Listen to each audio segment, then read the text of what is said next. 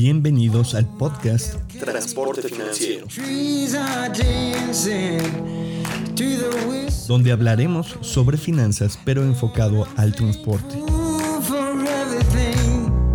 Actualmente, tener el mejor camión o tracto camión ya no es suficiente para mantenerte como una empresa sana dentro de este sector. Ahora tienes que entender mejor cómo invertir el dinero en tu negocio. Es por eso que te invito a que te suscribas y me dejes explicarte cada semana algunos de los temas financieros que estoy seguro te van a ayudar a que tu empresa recorra más kilómetros. Así que encendamos el motor y empecemos.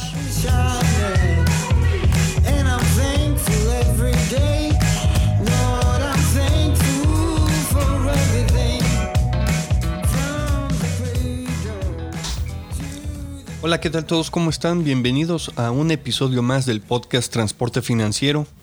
¿Cómo les está yendo en esta cuarentena? Muchos seguramente están haciendo números diarios para poder afrontar los gastos de operación y de pagos de pasivos. En este episodio nos vamos a meter más a fondo sobre uno de los conceptos que mencioné en el episodio pasado y hablaremos sobre qué es una consolidación de deuda. Los invito a que me escriban en mis redes sociales y al correo electrónico transportefinanciero.hotmail.com. Ya he mencionado anteriormente cuáles son mis redes sociales en episodios pasados. Si no las conocen, pues se las pongo ahí en la descripción de este episodio. Pues bueno, vamos a empezar. Afortunadamente, durante esta época de cuarentena, muchas instituciones financieras dentro de sus posibilidades, están apoyando al sector empresarial. Hemos escuchado a instituciones como HSBC, BBVA, entre otros, dando periodos de gracia de entre 3 y 4 meses para el pago de créditos. Hablamos de créditos simples, de nómina, tarjetas de crédito, créditos hipotecarios. Bien, me gustaría que antes de entrar al tema de consolidación de deudas, mencionar algunas consideraciones sobre estas ayudas que están dando los bancos. Punto número uno, no nos están regalando esos tres o cuatro pagos, los estamos posponiendo, es decir, si nuestro crédito tiene todavía una vigencia de 12 meses para que termine, al entrar en este esquema, esos tres o cuatro meses se van a pasar para el final por lo que la finalización de este crédito no será en 12 meses, sino en 15 o en 16. Le estamos sumando los 3 meses de gracia que nos están otorgando el banco. Los intereses de esos meses de gracia seguramente se van a pagar. Tenemos que leer muy bien los términos con los que nos están presentando esta gracia ya que ahí debe decir si esos intereses lo van a prorratear durante la vida de que queda de ese crédito o en un plazo más corto. Sobre eso tenemos que estar muy seguros de qué es lo que va a suceder, sobre todo en las tarjetas de crédito, ya que son los productos financieros con tasas más altas.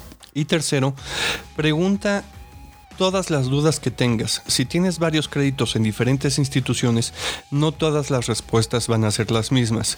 Esto es porque cada institución va a definir sus propias políticas. Lo que te dé HSBC no va a ser lo mismo que te va a dar Packard, International u otro banco o institución. Habiendo mencionado estas consideraciones, si es que quieres entrar a este esquema de gracia que están otorgando muchas instituciones, vamos a lo que es la consolidación de deudas. ¿Recuerdas que en el episodio anterior te comenté la importancia de estar al corriente? Si estás al corriente en pagos, es muy probable que puedas entrar a estos programas de apoyo con las instituciones financieras con las que ya estás trabajando. Ahora, esta medida es únicamente para que mejores los flujos durante un tiempo.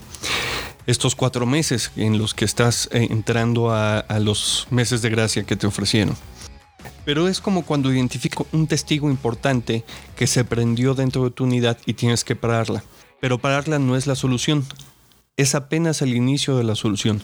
Lo que estamos haciendo es que por el momento el problema no crezca. Lo que sigue es corregir este problema y para eso lo que tienes que hacer es llevar la unidad a taller y hacer una revisión y entonces empezar a corregir. Pues lo mismo pasa en términos financieros. Ya mejoraste los flujos al tomar estos meses de gracia, lo que sigue es analizar la situación financiera actual de tu empresa y empezar a ver los diferentes escenarios. ¿Qué pasa con tus flujos si esta cuarentena efectivamente termina el 30 de abril, pero también tienes que ver qué pasa si tienes que pensar si la cuarentena se larga uno o dos meses más. Tal vez si la fortaleza financiera de tu empresa es buena y solo dure la cuarentena hasta el 30 de abril, aguante sin ningún problema. Pero ¿qué tal si no es así? Puede ser momento en que tomes como opción la consolidación de deudas.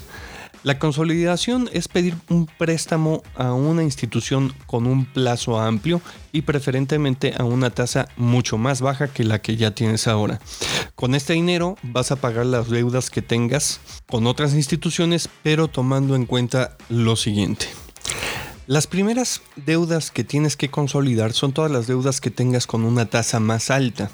Es decir, todos aquellos créditos que tienes con una tasa más alta al crédito que acabas de conseguir, si tienes créditos con tasas del 15, 18, 20, 21 y acabas de conseguir un crédito que tiene una tasa del 13, todas esas esos créditos a tasa alta, tráelos para el nuevo crédito. Pero existe una excepción. Si tú tienes créditos que aunque tienen una tasa más alta, pero el plazo que te queda por terminarlo es muy corto, uno, dos o hasta tres meses, lo que te conviene ahí es dejarlos, hacer un esfuerzo para pagar esos créditos, ya deshacerte de esos créditos y utilizar el nuevo recurso que tienes para traer otras deudas.